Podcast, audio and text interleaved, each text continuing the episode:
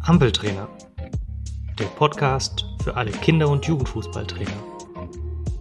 Mit Dominik und Marcel.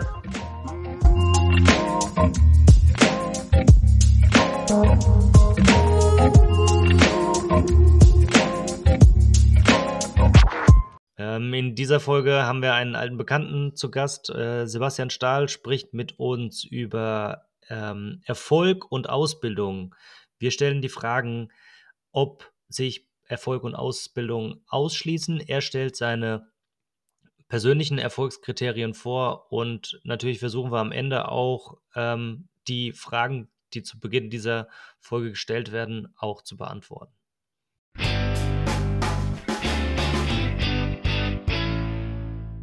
So, herzlich willkommen bei Ampeltrainer Podcast. Wir sind wieder da mit einer neuen Folge, neues Thema. Und ähm, was nicht neu ist, ist unser Gast, ähm, denn die aufmerksamen Hörer kennen ihn schon. Ich muss ihn nicht vorstellen, seine Freunde nennen ihn Basti. Ich sage Sebastian, hier ist Sebastian Stahl. Äh, hi Basti, schön, dass du wieder da bist. Guten Abend zusammen, vielen Dank für die Einladung und äh, freue mich auch hier zu sein. Ja, Dominik. Hi, ba Hi, Basti, ich bin auch hier. Ich, ich freue mich auch, ich, ich äh, freue mich auch, dass du da bist. Es kommt immer so rüber, als würde ich mich nicht freuen. Ich möchte das heute mal zelebrieren, dass der Dominik auch da ist. Herzlich willkommen, Dominik, dass du auch da bist. Ja, wir haben eine schöne, illustre Runde und ähm, wir haben uns auch ein cooles Thema überlegt, oder Marcel? Ähm, absolut. Ähm, wir haben uns äh, im Vorfeld schon mit Basti unterhalten, weil uns das Thema extrem am Herzen liegt. Wir möchten uns in der Folge mit der Frage auseinandersetzen, ob Erfolg möglicherweise Ausbildung behindert, ob äh, Ausbildung der bessere Weg ist, ob ich dann aber keinen Erfolg oder zumindest den Erfolg hinten anstellen soll. Das sind so diese Leitfragen, die wir heute beantworten wollen. Ähm, oder wie vielleicht sogar beides gemeinsam in irgendeiner Art und Weise funktioniert. Und ähm, zu Beginn der Folge habe ich einen, äh, ein Zitat von äh, Julian Nagelsmann, das stammt aus dem Jahr 2018. Und da war er zu Gast bei Jörg von Torra bei Sky und da hat er Folgendes gesagt. Ich finde das ähm, ja, völligen Blödsinn, wenn man Erfolg oder erfolgreich sein will und das als Gegenpol zu einer Ausbildung stellt. Wenn ich doch als Trainer im Nachwuchs meinen einzelnen Spieler besser mache, wird es niemals passieren, dass deine Mannschaft schlechter wird. Und wenn du jeden einzelnen Spieler verbesserst, wird dein Gesamtteam besser. Wenn du dein Gesamtteam verbesserst, die Struktur besser wird, wird auch jeder einzelne Spieler besser. Und wenn jeder einzelne Spieler besser wird, wirst du am Ende des Tages auch mehr Erfolg haben. Und eine gute Ausbildung, es wäre wär ja sehr verrückt, wenn eine gute Ausbildung Erfolg ausschließen würde zuallererst mal, ähm, ich habe das Zitat damals selber gehört und habe damals mir schon Gedanken drüber gemacht. Ähm, ich finde, er hat recht, da steckt ganz viel drin in seinen Aussagen und das Schwierige an unserem heutigen Thema oder an unserem Themenfeld ist, glaube ich, dass es auf den ersten Blick oder dass man auf den ersten Blick da eine relativ klare Meinung dazu hat wenn man sich damit aber mal versucht, tiefer, greifend oder differenzierter auseinanderzusetzen, dass es ganz viele Grautöne gibt oder, oder auch Farbtupfer. Ähm, ich denke, dass das sehr viel mit erstens individueller Sichtweise zu tun hat, dann zweitens möglicherweise mit den ganzen Erfahrungen, die man so im Laufe seines Trainerlebens gesammelt hat, möglicherweise auch drittens, welche Mentoren man hatte, oder, oder welche Persönlichkeiten dazu beigetragen haben, einen auszubilden. Und ähm, ich habe mich oder ich beschäftige mich aktuell gerade auch mit dem Thema, was ist denn überhaupt Erfolg? Und wenn wir jetzt Julian Nagelsmann zugehört haben, dass er sagt, individueller Erfolg und Mannschaftserfolg bedingen sich. Deswegen bin ich auch ein Freund davon, den Fokus immer mal mehr auf die individuelle Ausbildung zu setzen. Und das ist aber für mich auf jeden Fall der grundlegende Baustein. Und wenn der ähm, individuelle Erfolg ja sozusagen fortschreitet, dann auch immer mal den Fokus auf ähm, die mannschaftliche Ausbildung zu setzen und dann zu gucken, im Zuge der mannschaftlichen Ausbildung, wo hat jeder individuelle Spieler seinen Teil dazu beigetragen oder wo kann er seinen Teil dazu beitragen, dass aus dem individuellen Erfolg oder aus der individuellen Weiterentwicklung die Gesamtentwicklung stattfindet. So. Und ich habe tatsächlich für uns vorgearbeitet und habe mir mal sechs Erfolgskriterien aufgeschrieben, die ich hier gerne mit euch diskutieren würde. Also, das sind Sichtweisen oder sollen Sichtweisen eines Jugendtrainers sein für mögliche Erfolgskriterien. Es sind sechs. Ich stelle das erste Kriterium in Raum. Und zwar finde ich es persönlich wichtig, den Spieler in allererster Linie als Menschen wahrzunehmen. Ich erläutere das kurz. Wir sagen ja dann auch immer, das sind unsere Spieler und ähm, der muss funktionieren, wenn er auf den Platz kommt und wir verlangen sehr viel. Aber wenn wir mal ehrlich sind, es ist ja nicht nur der Fußballer Thomas, sondern erstmal der Mensch Thomas. Der ist Schüler, der ist Sohn, der ist Bruder, möglicherweise etc. etc. Das heißt, er hat ja ganz viele soziale Rollen und er bewegt sich in mehreren sozialen Umfeldern, wo er natürlich auch immer gewisse Erfahrungen mit, mit einbringt.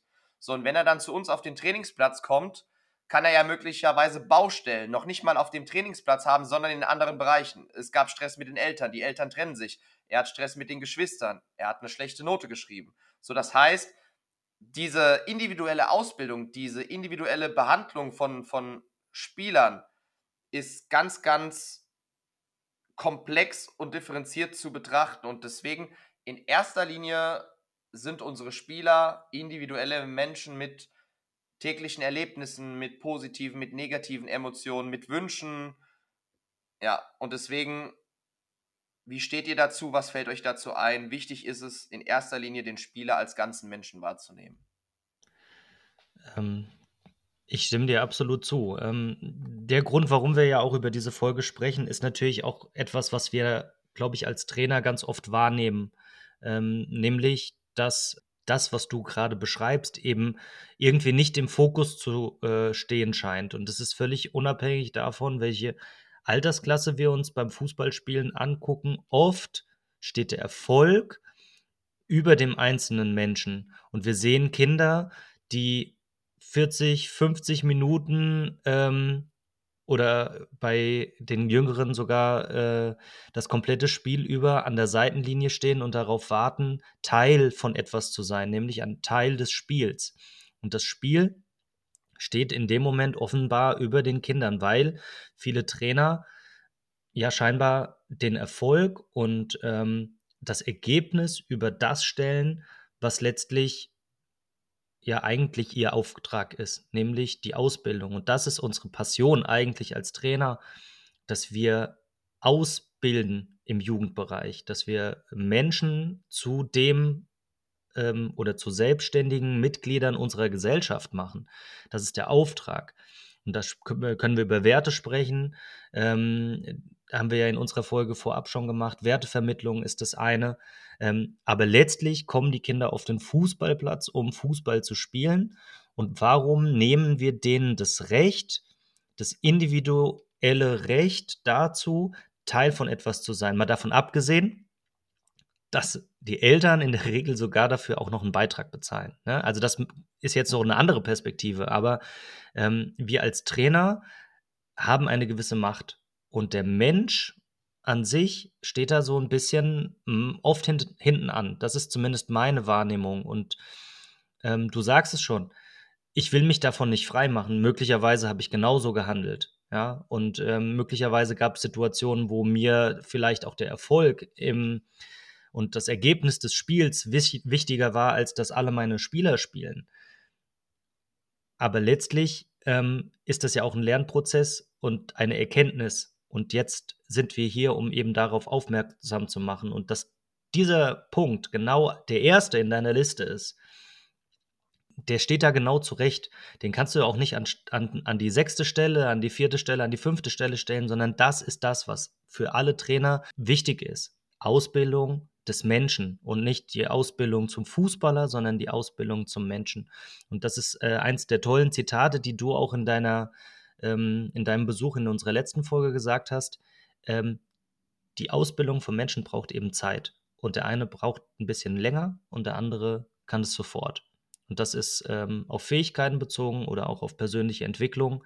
Manche brauchen ein bisschen länger, andere brauchen äh, nicht so viel Zeit. Aber Zeit braucht das trotzdem. Und die müssen wir uns nehmen. Ja, danke für deine Ausführungen, Marcel. Ich ähm, finde das sehr ähm, interessant und auch ge gewinnbringend. Ähm, vor allen Dingen möchte ich jetzt zu meiner Person auch nochmal sagen, das ist bei dir schon angeklungen. Ich möchte mich davon auch nicht freimachen. Ich weiß auch schon, dass mir das passiert ist oder dass mir das in, in einigen Spielen wichtiger war. Ich finde das auch mal in Ordnung. Ähm, wichtig ist natürlich immer nur, dass man sich selber hinterfragt und einem das bewusst ist, dass man das vielleicht getan hat oder natürlich auch davon nicht gefeit ist. Und ähm, um das Ganze abzurunden, unter Punkt 1 würde ich gerne Domme noch ein Zitat mit ähm, reinwerfen. Und zwar, für mich ist auch wichtig, wenn du durch das Beachten des Menschen den Sportler außerhalb des Spielfeldes weiterbringst, eben als Mensch, dann verbesserst du durch die Verbesserung der Persönlichkeit die Performance, die sportliche Performance auf dem Spielfeld.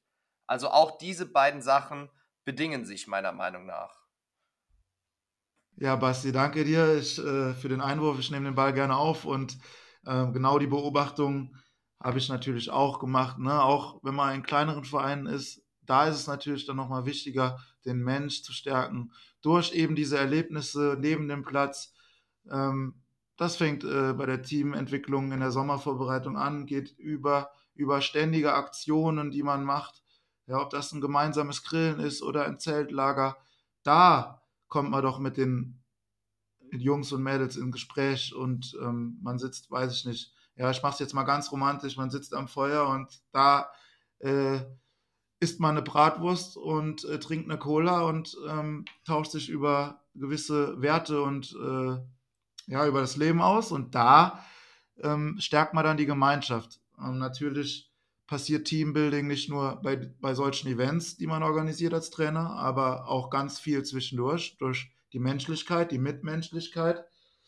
Ähm, man könnte sicherlich auch diskutieren, ähm, wenn wenn Kinder in einem, in einem Nachwuchsleistungszentrum bei einem ambitionierten, leistungsbezogenen Verein spielen, ob es dann immer noch so ist oder ob die Kinder sich vielleicht bewusst dazu entscheiden, ähm, auch einen anderen Weg oder ein anderes Ziel einzuschlagen, wo sie einfach auch wissen, ähm, okay, ähm, vielleicht bin ich hier auch eher als, ja, ich sag jetzt mal salopp so als Fußballmaschine ähm, gefragt, weniger als Mensch.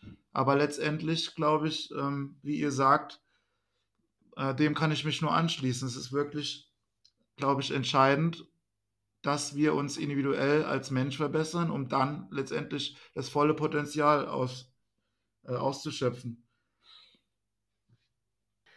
Ähm, ich will nicht zu weit vom eigentlichen Thema abkommen, aber vielleicht sollten wir uns auch immer mal wieder den Gedanken oder den Begriff Verein ähm, vergegenwärtigen, was bedeutet es eigentlich, ne? Und mittlerweile ist es auch oft so, das dreht jetzt auch so ein bisschen die Perspektive, dass, dass Eltern und Kinder den Verein als eine Art Supermarkt sehen, wo sie sich die besten Dinge raussuchen. Ne? Der, der vielleicht das beste Angebot hat, da gehe ich hin.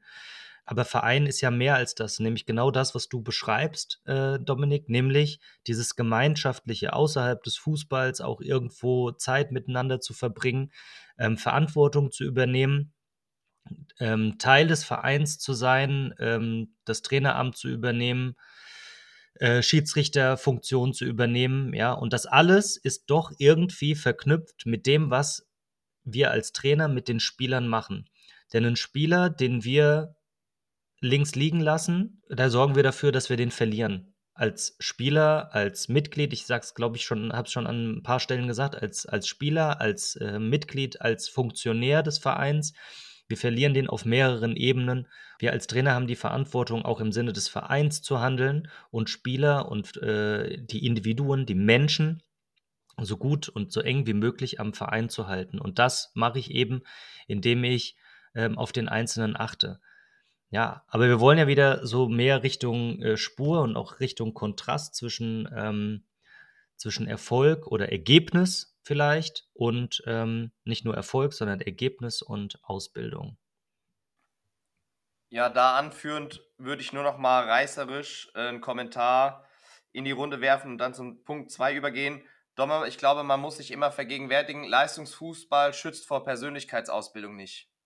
Und dann können wir vielleicht am Ende dieser Folge als Ergebnis auch festhalten, wenn uns das gelingt, weil ich denke, das dürfte dennoch schwer sein, ob denn die Erfolgskriterien oder die Ziele zwischen Breitensport, Breitenfußball und Leistungsfußball wirklich so unterschiedlich sind oder sein müssen.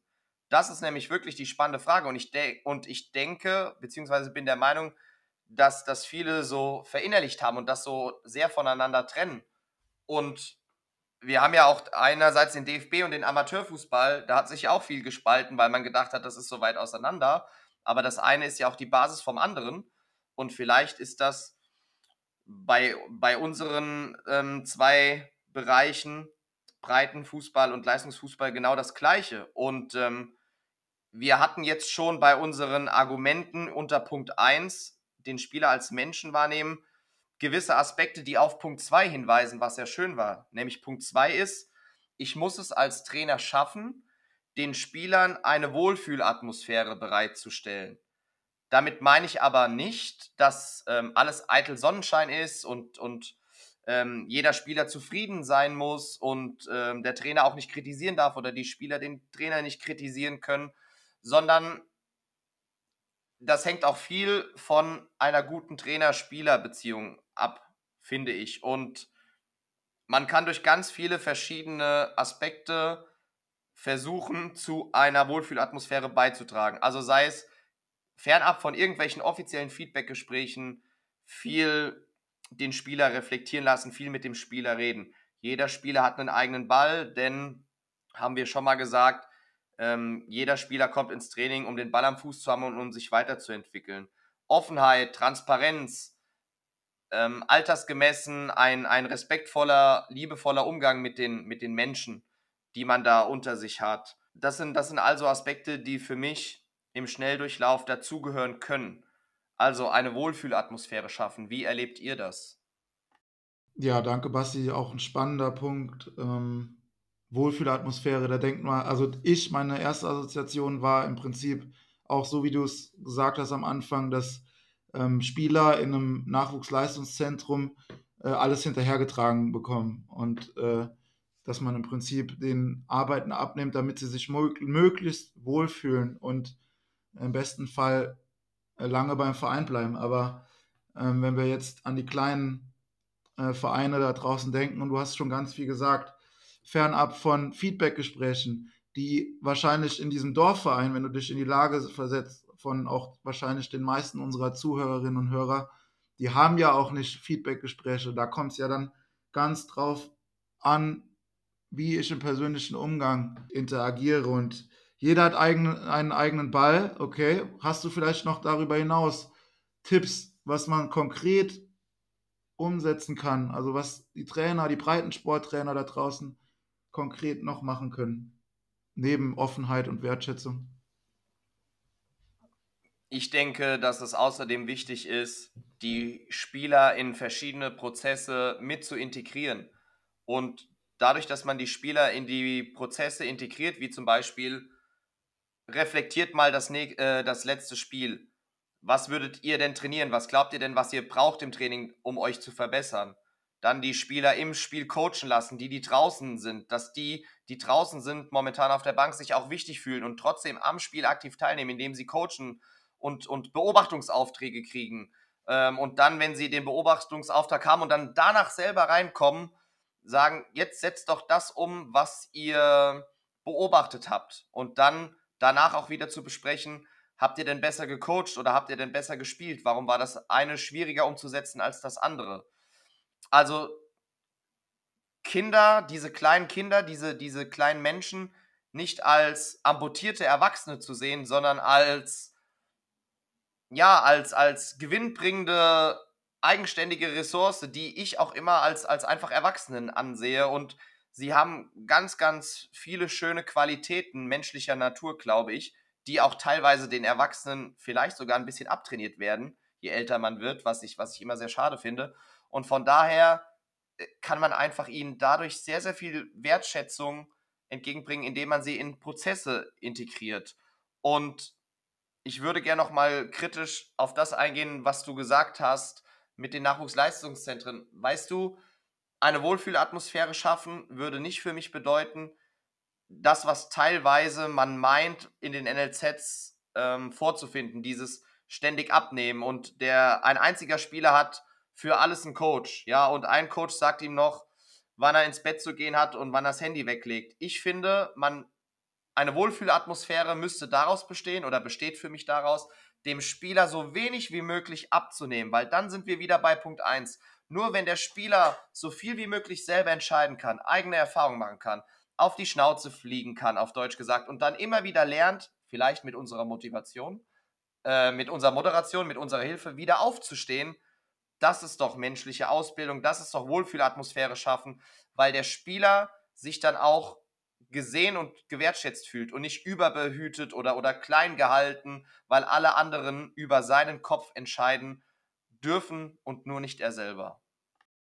Basti, also Erfolgskriterien. Ähm, das heißt, das, was wir ja jetzt schon feststellen, unsere Definition von Erfolg ist ja jetzt eine andere als das, was wir möglicherweise ursprünglich uns äh, vielleicht im ersten Moment ohne den Input irgendwie auch als Erfolg definiert hätten. Ja? Also das ist, glaube ich, eine Frage, die sich jeder Trainer in irgendeiner Weise auch mal stellen muss. Die, du hast sie dir hier gestellt. Du hast gesagt, was sind deine Erfolgskriterien? Wir haben jetzt zwei abgehakt. Ähm, was wäre bei dir Punkt 3? Punkt 3 wäre bei mir, dass wir jeden Spieler für die gemeinsame Idee des Fußballs begeistern können. Und zwar hat dieser Punkt auch sehr viel mit Respekt gegenüber meinen Spielern zu tun, denn es gibt ja übrigens auch Profitrainer oder es wird Profitrainer nachgesagt. Ähm, ich möchte jetzt keine, keine Namen nennen, weil ich auch nicht weiß, inwiefern das dann wirklich zutrifft, aber die als zu wenig flexibel in ihrer Spielidee angesehen werden. Also es gibt Trainer, die haben eine klare Spielphilosophie und egal welche Mannschaft sie trainieren oder welches Spielermaterial sie möglicherweise vorfinden, sie möchten unter allen Umständen und mit einer gewissen Hauruck-Mentalität ihre Spielphilosophie spielen. Das kann, das kann aus meiner Sicht dazu führen, dass die Spieler nicht hinter der Idee des Trainers stehen, Fußball zu spielen, weil das einfach nicht zu, zu ihren Spielerpersönlichkeiten, zu ihren Fähigkeiten und zu der Mannschaft passt. Und wenn ich eine Spielphilosophie spielen lasse, obwohl ich das Spielermaterial oder die Spielerpersönlichkeit nicht habe, dann kann das ja ganz schnell auch zu vielen kleinen Misserfolgen, sei es jetzt im technisch-taktischen Bereich und dann letzten Endes im Profifußball auch zur Ergebniskrise führen.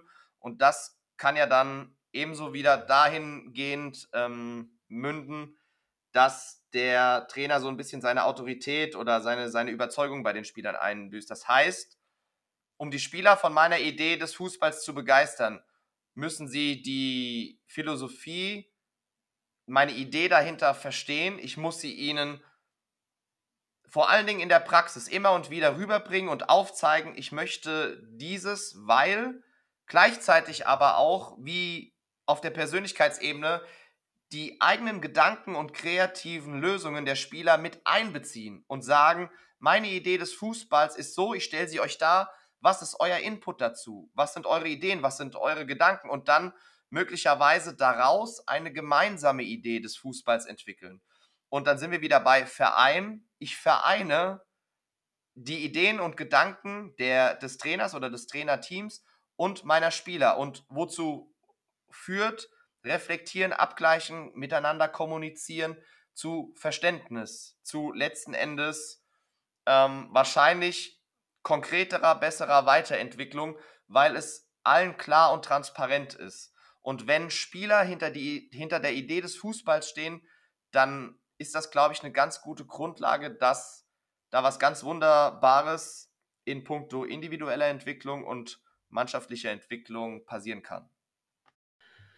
In der Praxis stelle ich mir das jetzt ehrlich gesagt auch ein bisschen schwierig vor. Ne? Also das ist, ähm, ich stimme dir schon zu, aber auf der anderen Seite, jetzt bin ich F-Jugendtrainer oder bin E-Jugendtrainer. Ähm, also einem F-Jugendlichen meine Philosophie ähm, beizubringen, stelle ich mir jetzt relativ schwer vor. Und mit dem in eine Diskussion zu gehen, was die Art und Weise von Fußball ist, die wir gerne spielen möchten, ähm, stelle ich mir ebenso schwierig vor. Ja.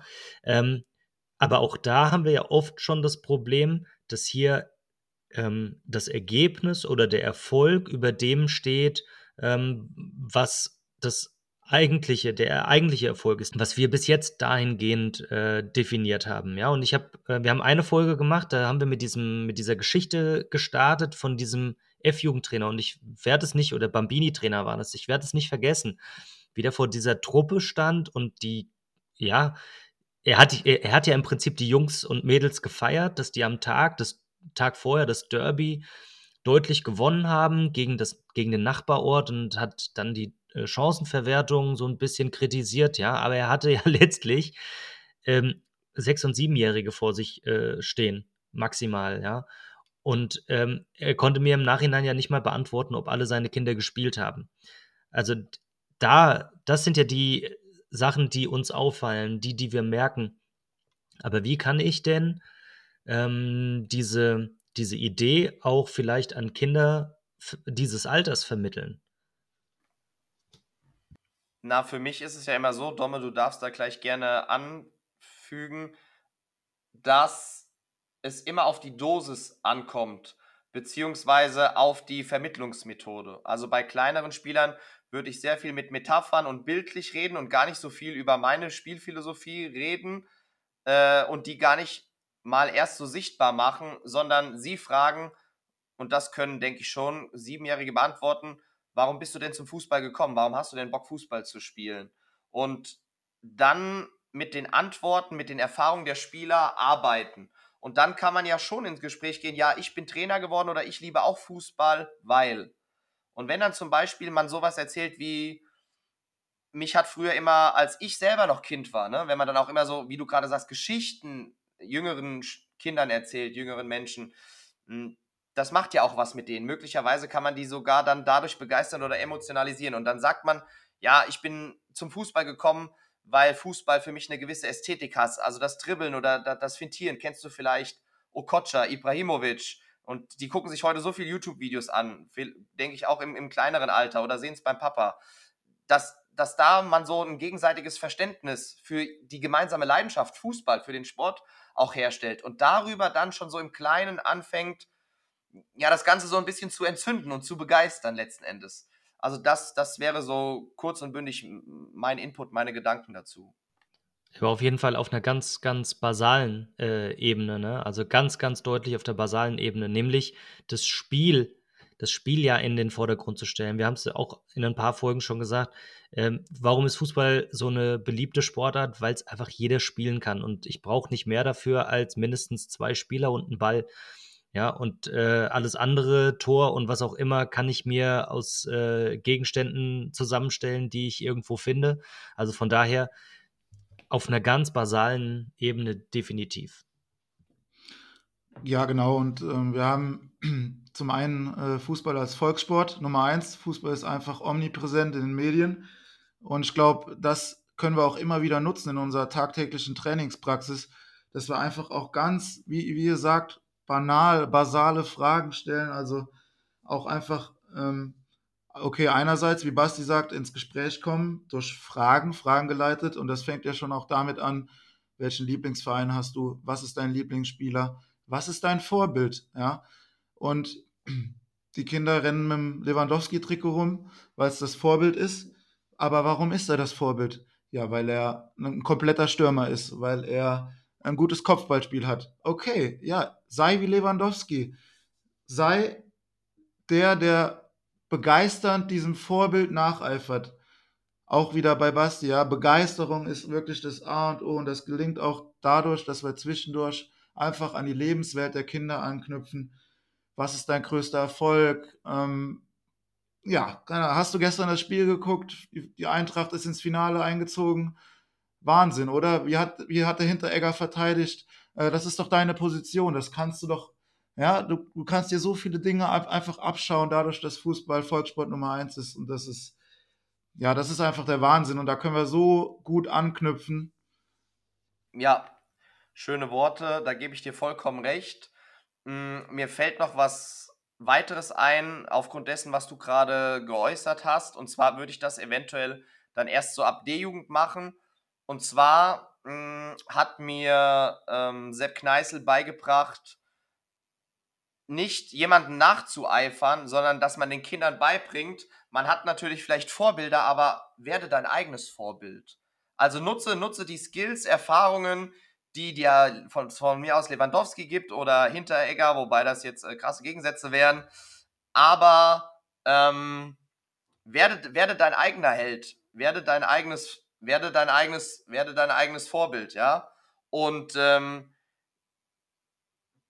du hast es auch gerade richtig gesagt, Domme. Das Ding heißt Fußball spielen. Dahingehend würde ich mir wünschen, und ich würde gerne jetzt immer dann also eine Folge ohne einen reißerischen Kommentar von mir wäre ja doof. Von daher bringe ich den jetzt.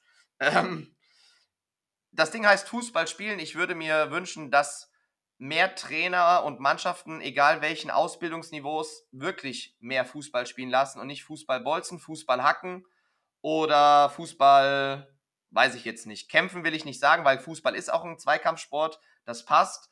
Aber für mich hat dieses Fußballspielen auch immer eine gewisse Ästhetik. Und da kann ich dann gleich wunderbar zu Punkt 4 überleiten, denn um die gewisse Ästhetik zu bekommen und möglicherweise die Begeisterung der Spieler, die ich entfacht habe, zu nutzen, ist es wichtig, bei jedem individuellen Spieler eine sichtbare Entwicklung voranzutreiben. Und da können wir doch schön ähm, zu, dem, zu, äh, zu dem Zitat von Julian Nagelsmann am Anfang zurückkommen, denn ich habe das, glaube ich, schon mal gesagt, jetzt D-Jugend 9 gegen 9 oder 11 gegen 11, wenn ich jeden einzelnen Spieler so gut mache, dass er sein 1 gegen 1 gewinnt, ich gewinne 9 mal 1 gegen 1 oder 11 mal 1 gegen 1, dann gewinne ich das Spiel, augenscheinlich, weil jeder Spieler 1 zu 1 besser ist als sein Gegenspieler, jetzt mal ein bisschen plump ausgedrückt, so. Und deswegen muss ich doch mit individueller, sichtbarer Entwicklung die Basis legen. Achtung, damit meine ich jetzt aber nicht, dass alle dann übernommen werden in den nächsten Jahrgang, in die nächste Mannschaft oder dass alle Profi werden, sondern jeder Spieler bringt ja ein gewisses Entwicklungspotenzial, eine gewisse Range mit. Also jeder hat ja seinen, seinen, seinen Endpunkt woanders. Und ich meine mit sichtbarer individueller Entwicklung, dass man jeden Spieler wirklich ganz individuell weiterbringt. Bei dem einen ist es ein größerer Sprung, weil er talentierter ist möglicherweise oder weil er schneller lernt. Bei dem anderen ist es ähm, eine kleinere Range. Bei dem einen, der macht mehr fußballerische Schritte im technisch-taktischen Bereich. Der eine, den bringt man innerhalb einer Saison mehr athletisch voran, den anderen persönlich. Und diese ganzen differenzierten Aspekte meine ich halt. Ja, ähm, Julian Nagelsmann hat das Ganze auch noch in einem größeren Kontext. Also wir haben jetzt nur das, diesen kleinen Teil aus diesem riesen Zitat, das er da hat, rausgenommen. Er hat noch einen anderen Aspekt, der da sehr, sehr, sehr gut zu passt, äh, rausgenommen. Und zwar auch, und wir können das runterbrechen bis auf unseren äh, Dorfverein.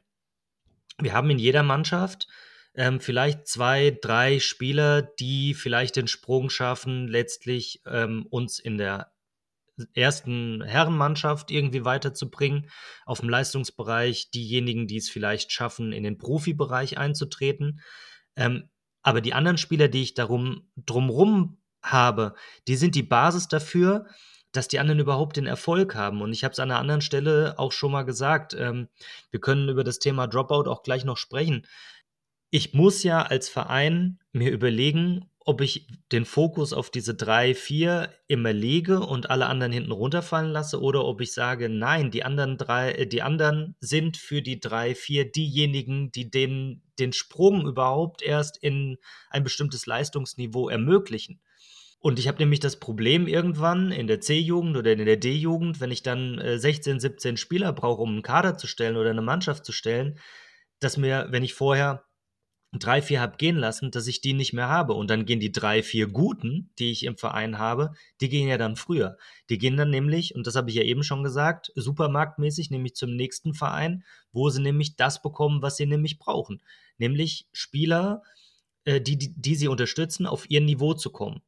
Und deswegen finde ich das Zitat, äh, wenn man das erweitert, auch noch so wichtig zu sagen, ähm, die Spieler, die drumherum sind, ist so extrem wichtig, ähm, weil wir kennen es ja auch in den Vereinen, wenn dann da, äh, gerade bei den Kleinen ist das, da kommt einer neu dazu, der kann überhaupt noch gar nicht kicken. Ja, da gibt es dann halt die Pros, ja, oder zumindest die Jungs, die sich schon dafür halten, die spielen dem keinen Pass. Ja, die sagen, ah, der kann nichts und so. Und das ist ja gerade so in dieser E-Jugendphase, wo, wo wir so kleine, naja, noch sehr ähm, egoistische Charaktere haben, ja, die das so ausdrücken und der ist blöd und deswegen gebe ich dem nicht den Ball und so. Und wenn wir als Trainer genau auf denselben Zug äh, aufspringen, dann sind wir wieder bei Punkt 1 sehr weit von der menschlichen Entwicklung weg. Und äh, Punkt 2 ähm, sorgen wir natürlich dafür, dass wir Leute, wie der Begriff Verein, irgendwie isolieren. Ja, und aber warum handeln wir als äh, Erwachsene denn genau so? Dieses Engstirnige zu sagen. Und bei Kindern ist es halt einfach so, die sind noch sehr in der Altersklasse noch sehr egoistisch und sehr, ähm, ja, auf sich zentriert. Das ist einfach so. Ähm, warum springen wir als Erwachsene immer auf diesen gleichen Zug auf? Und warum ähm, sorgen wir nicht quasi mit dem Blick auf alle dafür, dass wir ja den anderen auch noch das Sprungbrett geben und diese Perspektive einnehmen? Ja, Marcel, vielen herzlichen Dank für deine Ausführungen. Was jetzt meine Frage an euch wäre, beziehungsweise in erster Linie an Domme, weil ich diese Frage, die ich jetzt stelle, auf den ersten Blick auch vermeintlich einfach halte und dann doch wieder nicht. Und zwar, Domme, was ist denn für dich ganz persönlich individuelle Entwicklung? Also welche Aspekte wären dir denn zuvorderst am wichtigsten an einer individuellen Entwicklung eines jungen Menschen, eines jungen Fußballers? Das fände ich mal interessant. Ja, ist ähm, natürlich eine gute, wichtige, aber auch sehr schwere Frage. Ähm, da muss ich im Prinzip auch ein bisschen überlegen, denn die Frage ist ja, okay, wir wollen den Menschen weiterbringen, wir wollen, dass er seine, sein, sein Potenzial ausschöpft, indem er bestenfalls seine Qualitäten in den Dienst der Mannschaft stellt, ohne egoistisch zu sein und somit im Prinzip, auch wenn er Individualist ist und eine gewisse Rolle im Team äh, hat, dann auch natürlich als Teamspieler denkt in erster Linie. Und deswegen halte ich Teamfähigkeit auch für ganz entscheidend, dass er einfach versucht, sein Ego hinten anzustellen, weil nur dann kann man Erfolg haben. Siehst du, das ist nämlich interessant, passt aber auch wiederum zu unserem Punkt 1, weil du hast ja jetzt zwei wichtige Aspekte auf der individuellen, persönlichen, menschlichen Schiene genannt und überhaupt nichts technisch-taktisches, was ja für meine Begriffe auch wieder sehr viel bedeutet, wie du über Kinder-, Jugendfußball denkst und wie du möglicherweise selber handelst. Äh, Marcel, und jetzt kannst du vielleicht mal anfügen, was wären denn für dich die ersten technisch-taktischen oder von mir aus auch athletischen Aspekte, die man dann nennen könnte? Ähm, tatsächlich habe ich mir zu dem Punkt, also eben in, der, in dem, was du gesagt hast, was ganz anderes gedacht, was vielleicht genau auf deine Frage in irgendeiner Form auch äh, passt. Und das ähm, ist etwas, was ähm, mein Trainerausbilder damals in der, in der Lizenz gesagt hat. Äh, der hat so eine Anekdote erzählt. Und zwar hatte er die äh, besondere Chance, ähm, irgendwann mal ähm, Mario Götze in, ähm, ein, in einer Auswahl äh, zu trainieren, ja, und hat versucht, den zu coachen und hat dem versucht, äh, irgendwie weiterzubringen, dem zu sagen, was er machen sollte. Und der Mario Götze hat andere Dinge gemacht. Nur der Trainer musste in dem Moment feststellen, dass die Ideen, die Götze hatte, einfach viel besser waren als das, was er als Trainer im Kopf hatte. Und deswegen ist vielleicht auch das Loslösen von dem, ich muss bestimmte technisch-taktische, athletische Sachen an den Spieler weiterbringen. Vielleicht ist das sogar für uns als Trainer manchmal kontraproduktiv, sondern sich davon zu lösen und die, die Lösungsmöglichkeiten auch einfach bei dem Spieler oder dem Spieler selbst zu überlassen. Natürlich, Athletik bringt der Spieler sich nicht selbst bei. Klar, das müssen wir im Training machen, aber ich sag mal, technisch und äh, taktisch gesehen sind ja auch nachhaltig gesehen die Lösungen, die die Spieler selbst finden, auch die, die die Spieler am meisten weiterbringen. Ja, also wieder induktiv und deduktiv. Da haben wir ja auch schon drüber gesprochen. Ne? Und da muss ich immer an diese, an diese Anekdote äh, sprechen, die da, ähm, ich sage es jetzt einfach, Dirk Reimöller in äh, der Trainerausbildung ähm, da erzählt hat mit Mario Götze. Und ich glaube auch, und das ist unabhängig von dem Niveau, ähm, das die Spieler haben, dass wir ja auch ehrlich sein müssen, dass die Spieler manchmal viel geilere und bessere Ideen haben als das, was uns jemals einfallen würde. Ja, sehr geil. Und ich muss mal kurz Dirk als Legende hier würdigen, weil mein Ausbilder war er am Anfang auch und Richtung Persönlichkeitsentwicklung oder Trainerausbildung. Es ist Wahnsinn, wie Dirk es schafft, mit einem einzigen Satz einen so zum Nachdenken zu bringen dass man ähm, sein Bier stehen lässt und ins Bett geht und äh, am nächsten Morgen noch über die Sache nachdenkt, die er gesagt hat.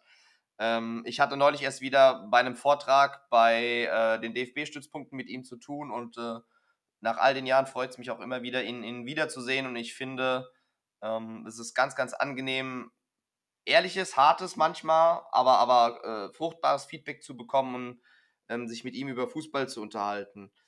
Ähm, die Würdigung musste kurz sein. Liebe Grüße, Dirk. Ähm, jetzt aber wieder zurück zu dem, was du gesagt hast. Und zwar, ja, regt es, regt es sehr zum, zum Nachdenken an. Ähm, und ich würde gerne abschließen, bevor wir zum nächsten Punkt übergehen, das, was ihr gerade so schön gesagt habt, vielleicht in, in einem Statement nochmal komprimieren. Und zwar, das vereint sogar unsere, unsere ganzen vier Punkte, die wir bis jetzt hatten.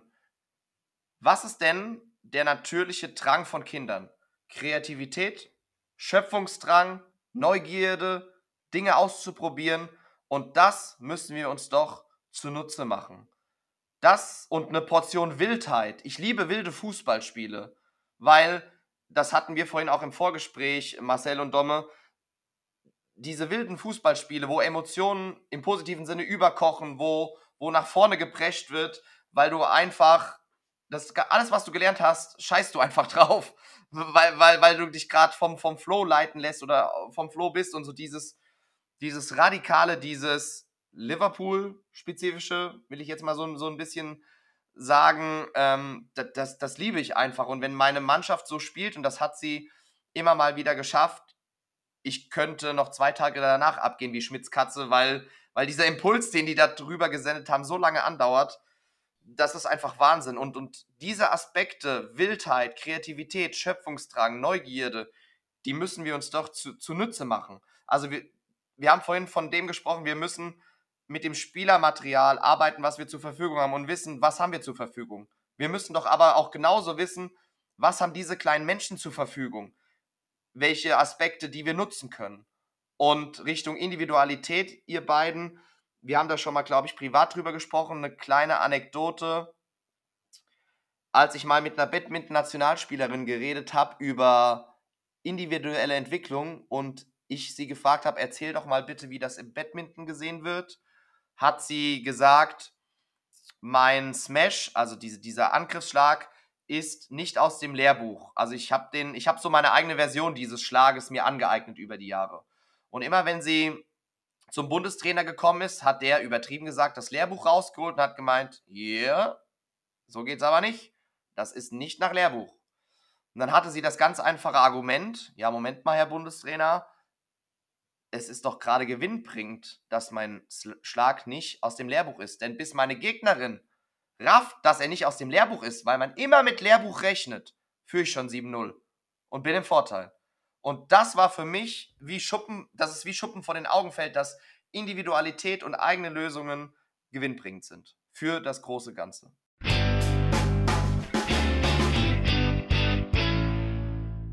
Teil 2 unserer Folge mit Sebastian Stahl gibt es dann nächste Woche am 20. Mai Wenn euch dieser Podcast gefällt, abonniert unseren Kanal und empfehlt uns weiter an Trainerkolleginnen und Kollegen.